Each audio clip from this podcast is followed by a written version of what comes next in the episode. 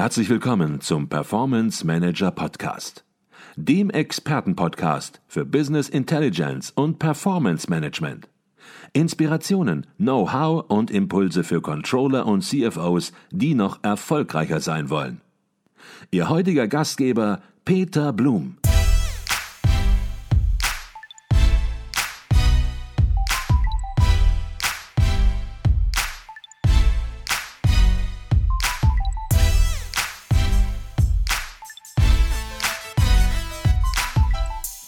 Deiner Webseite steht dein Motto, Erfolge machen stolz, Niederlagen machen stark. Und du hast das jetzt sogar noch ein bisschen ergänzt und hast gesagt, man kann Erfolge eigentlich erst richtig bewerten, richtig genießen, wenn man weiß, dass es auch Niederlagen gibt, dass es auch Misserfolg gibt. Und ich glaube, das aufs Unternehmen übertragen, auf viele Menschen, die in Unternehmen arbeiten, ähm, ja, die können hier auch mitnehmen, vor allen Dingen, wenn es vielleicht die ganze Zeit nur nach oben geht. Der Misserfolg wird irgendwann mal kommen ähm, und vielleicht schon im Vorfeld darüber nachdenken, wie gut es gerade läuft, das auch zu genießen. Aber wenn es dann mal nicht gut läuft, und das passiert jedem sicherlich ein, zwei, dreimal im Leben, ähm, dann eben auch nicht das ja, als Niederlage zu begreifen, insoweit, dass Erfolg die Messlatte ist, sondern eben das zum Leben dazugehörend zuzulassen und es eben ja, dann bestmöglich zu gestalten. Es geht weiter. Und ich glaube, da bist du sehr, sehr gut rausgekommen. Ähm, hast natürlich auch einen sehr, sehr starken Zielfokus schon von Kindesbeinen an und hast ja auch einen Plan wahrscheinlich, wie es weitergehen soll. Und ich frage mal ganz direkt, was sind deine nächsten Ziele? Sehen wir dich bei Olympia 2020 in Tokio oder 2024 in Paris? Also mein erstes Ziel ist einfach, dass ich Spaß habe, dass ich die Sportart wieder genießen kann und mhm. es auch immer weiterhin genießen werde. Ähm, natürlich, ich muss alles mit meinem Knie absprechen. Also ich sag, ähm, ja, es ist so, also mein Körper ist mein Kapital und ich glaube, das habe ich auch in der Zeit gelernt. Und wenn mein Knie will, dann bin ich eigentlich für alles offen. Aber ich habe, also ich setze mir vor allem Ziele in meinem Kopf, ähm, die ich auch nicht allen dann ähm, weiter erzählen möchte, einfach aus dem Grund, dass ich mir selber keinen, keinen unnötigen Druck aufbaue. Und ähm, ja, wie gesagt, ich gehe einfach meine kleinen Ziele. Ähm, letztes Jahr, damals wollte ich eben meine Barrenübung turnen. Dann auf einmal hat mein Knie wieder mitgemacht. Dann bin ich gesprungen. Jetzt mal schauen. Momentan trainiere ich auch meinen Olympiasprung wieder. Also es sind alles mhm. immer so kleine Etappen und es bringt mir ja jetzt nichts, wenn ich sage, okay, ich möchte da und dahin in zwei Jahren. Und ähm, wenn ich einfach von meinem Knie her abhängig bin, dann ist es für mich einfacher, wenn ich sage, okay, ich schaue mal, was dabei rauskommt. Und ähm, ja, so, so geht's mir eigentlich relativ gut und ich bin glücklich. Und allein schon, dass ich wieder zum Sport, zu meinem Sport, also zum Turnen zurückgefunden habe, ist für mich das Größte, dass ich es einfach wieder als Leidenschaft sehe, weil das war einfach in der Zeit, wo ich eben nicht mehr wusste, wer ich bin und ähm, was der Sinn ist. Ähm, da war es eigentlich eher so, dass ich den Sport oder meine Sportart als Fluch gesehen habe mhm. und ähm, ja, das Turnen nicht mehr so lieben konnte. Mhm. Und deswegen habe ich mich damals auch selber nicht mehr erkannt und gemocht. Also ich habe mhm. mich dafür eigentlich gehasst, weil ich gedacht habe, all die Jahre war der Sport, war das Turnen mein Leben.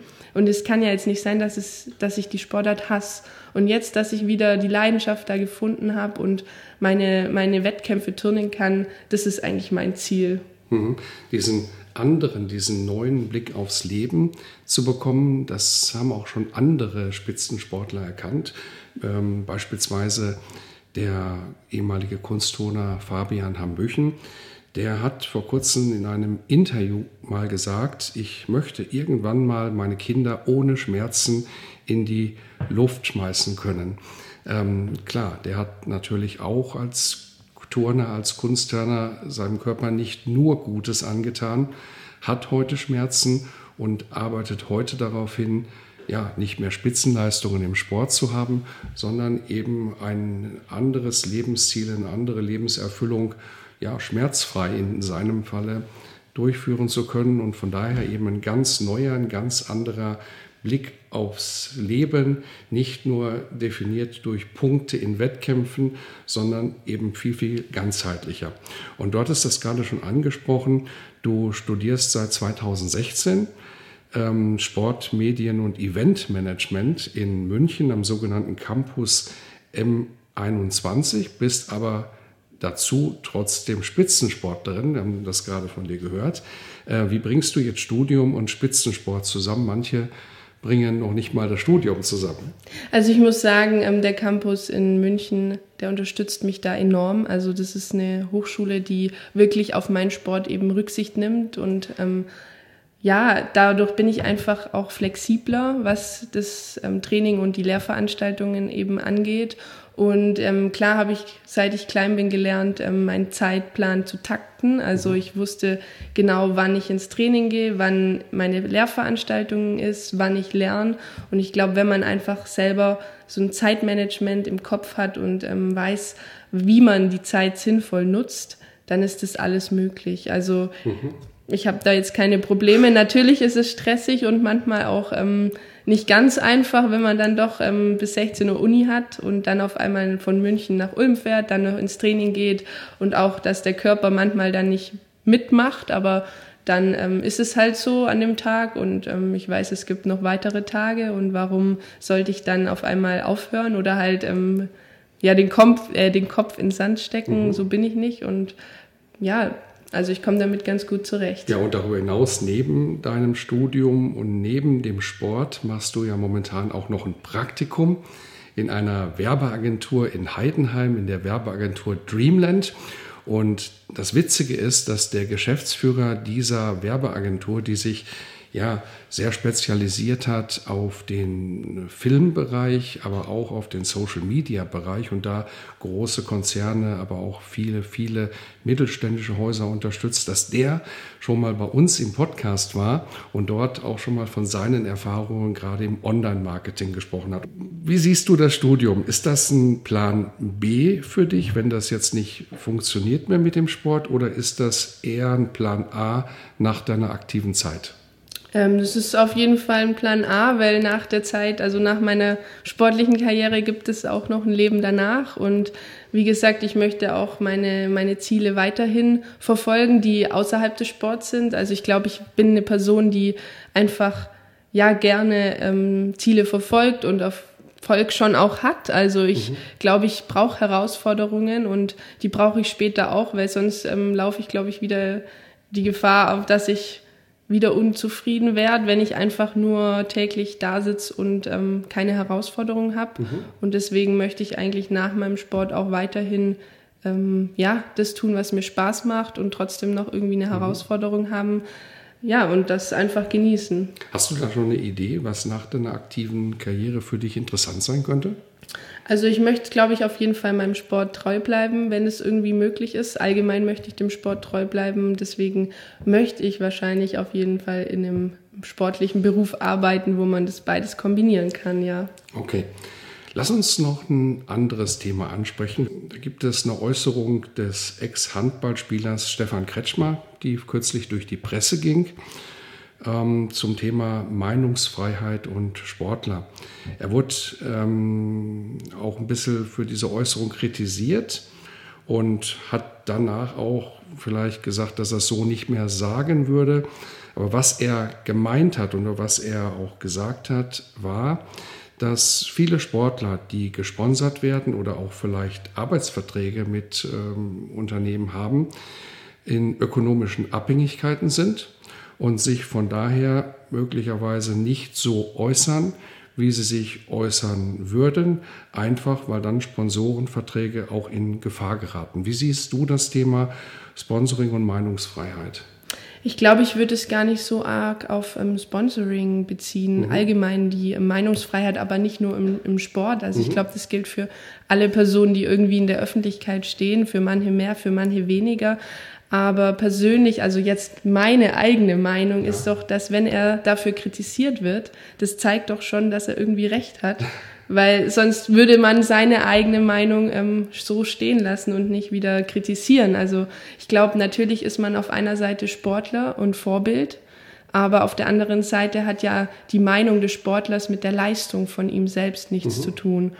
Und ähm, wenn er das so sieht, dann ist es seine Meinung und dann muss man die so stehen lassen, weil wenn man sie jetzt wieder kritisiert, ja, dann gibt man ihm ja auf jeden Fall recht. Mhm. Und es ist schon so, dass der Sportler aber nicht allgemein politisch gesehen finde ich, dass der Sportler allgemein ähm, zu vernachlässigt wird. Und ähm, mhm. ich finde, ähm, ein Satz ist mir vom Christian Neureuter in Erinnerung geblieben.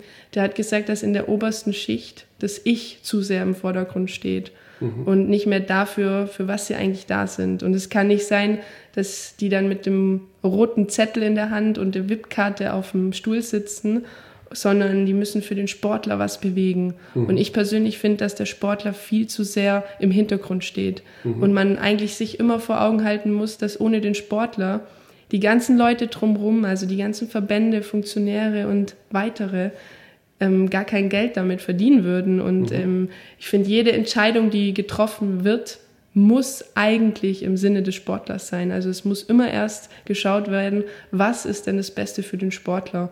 Und mhm. da, finde ich, ähm, wird einiges vernachlässigt. Mhm. Und das ist jetzt meine Meinung und mhm. ähm, so finde ich das ja. Ja, sehe ich auch so. Und ich glaube, der Stefan Kretschmer hat absolut recht. Und auch er ist in Abhängigkeiten und er hat es vielleicht einfach nur beschrieben und was viele dann daraus interpretiert haben und daraus machen. Das kann man so stehen lassen, aber ich glaube, im Kern hat er recht. Und was du gesagt hast, es betrifft ja auch nicht nur Sportler, es betrifft auch andere, die in der Öffentlichkeit stehen, Künstler beispielsweise, äh, Musiker, insbesondere immer dann, wenn die sich nicht im Mainstream äußern, sondern mal eine eigene Meinung haben und dann natürlich auch ja, in gewisser Weise manchmal angefeindet werden. Lass uns doch über das Thema Sportförderung in Deutschland ein bisschen ähm, ähm, sprechen. Das Thema kommt ja sehr oft hoch, meistens hoch, wenn es mit den Medaillen nicht klappt äh, bei internationalen Großveranstaltungen. Und ja, dann wird über Sportförderung geredet, was nicht gut läuft und dass mehr getan werden muss. Wie siehst du das? Die Situation in Deutschland bietet die beste Voraussetzungen für Spitzenleistungen, für Spitzensport.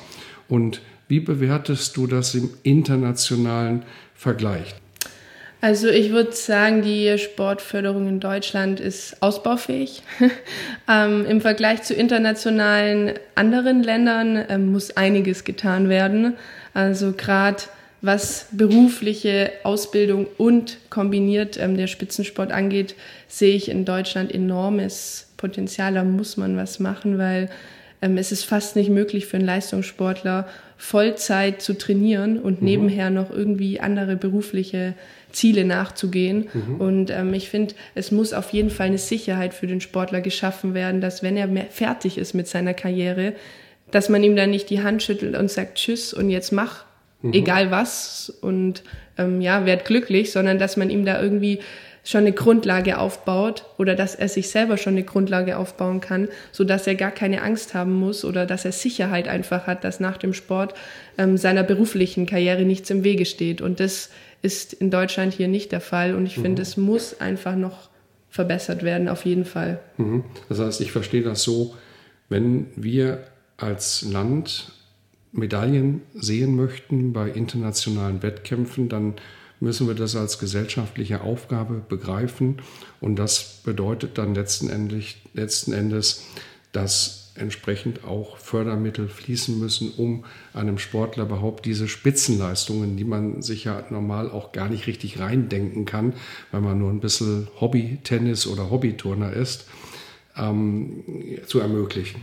Auf jeden Fall, klar. Wenn man jetzt zum Beispiel ähm, die Staaten vergleicht, also mit Deutschland, gut, das ist natürlich eine andere Dimension, mhm. aber die finden, also finde ich persönlich machen es gar nicht schlecht mit dem College, dass sie sagen, okay, ähm, man bekommt dadurch ein Stipendium.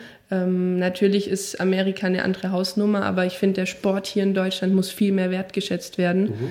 Und ähm, nicht nur jetzt der Fußball, sondern auch die anderen Sportarten müssen viel mehr Wertschätzung erhalten und Anerkennung.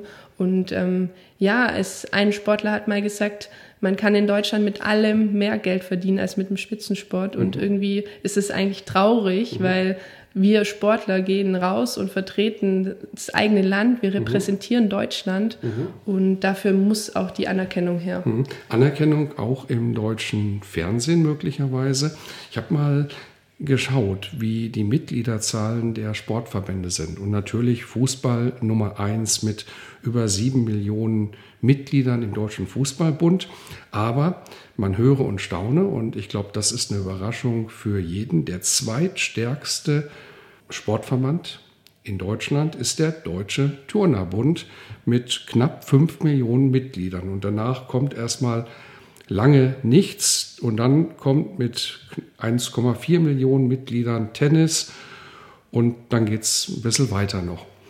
Turnen im Fernsehen ist eine ziemliche Fehlanzeige. Ich glaube, das äh, kann man festhalten, das sieht man ab und zu mal, aber im Verhältnis zu Fußball ist es eine ziemliche Fehlanzeige. Wie gehst du damit um, dass Turnen dort eigentlich in der Öffentlichkeit, obwohl die Mitgliederzahlen hier eine andere Sprache sprechen, überhaupt nicht vorkommt.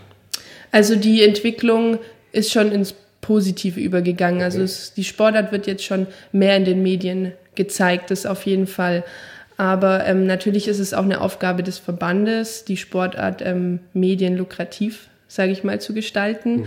Und ähm, es ist die Aufgabe der Medien, dass man jetzt zum Beispiel kein Fußballspiel mit keiner deutschen Beteiligung in irgendeiner ja, unteren Klasse überträgt, während mhm. irgendwie vielleicht nebenher die WM der Leichtathletik oder der Turner läuft. Mhm. Ähm, das ist ein Zusammenspiel, glaube ich, zwischen den Medien und der Sportart.